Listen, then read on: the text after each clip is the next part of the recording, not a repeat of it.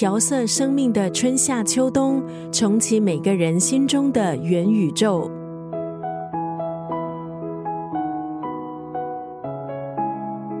今天在九六三作家语录分享中国作家屈黎敏的著作《生命沉思录》。《生命沉思录》分为三册，第一册一代人的文化焦虑，涉及衣食住行、婚姻、情感、人性、生死等人生课题，将对经典的解读和作者的多年阅历感悟融合在一起。先贤们对宇宙、自然还有生命的认知以及感悟，对现今的读者来说也是重要的一堂课。能够帮助读者实现从明白到做到的跨越，是浮躁社会的一剂心灵良药。第二册写人体文化解读，从文化角度解读人的身体，探究身体内的秘密。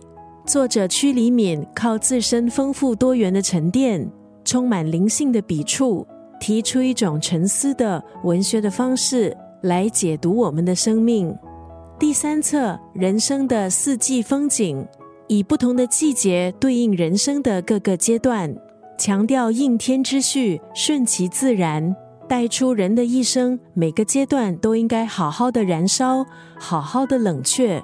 从开始的寻找外部的力量，转为从内在寻找力量，用一生累积精神的财富，过简单诗意的生活。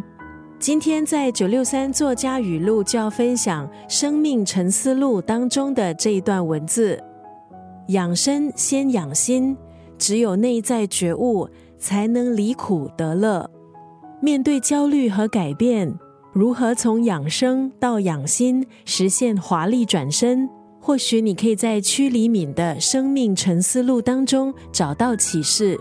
养生先养心，只有内在觉悟。才能离苦得乐。